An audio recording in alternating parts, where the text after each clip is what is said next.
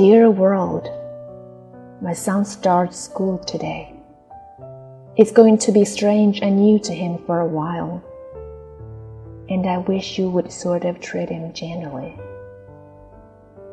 You see, up to now, he's been king of the roost. He's been boss of the backyard.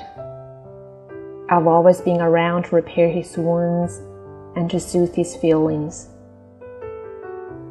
But now, things are going to be different. This morning, he's going to walk down the front steps, wave his hand, and start on his great adventure that will probably include wars and tragedy and sorrow. To live his life in the world he has to live in will require faith and love and courage. So, world, I wish you would sort of take him by his young hand and teach him the things he will have to know. Teach him, but gently, if you can.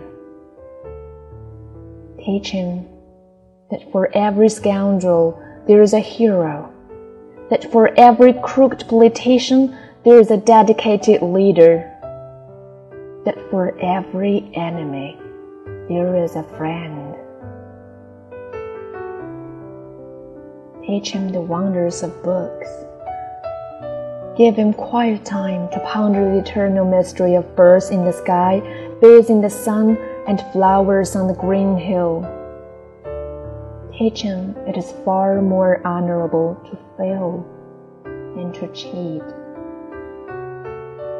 Teach him to have faith in his own ideas, even if everyone tells him he is wrong.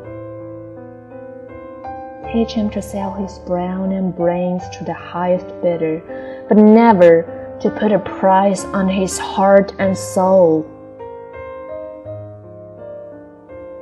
Teach him to close his ears to howling mud and to stand and fight if he thinks he's right.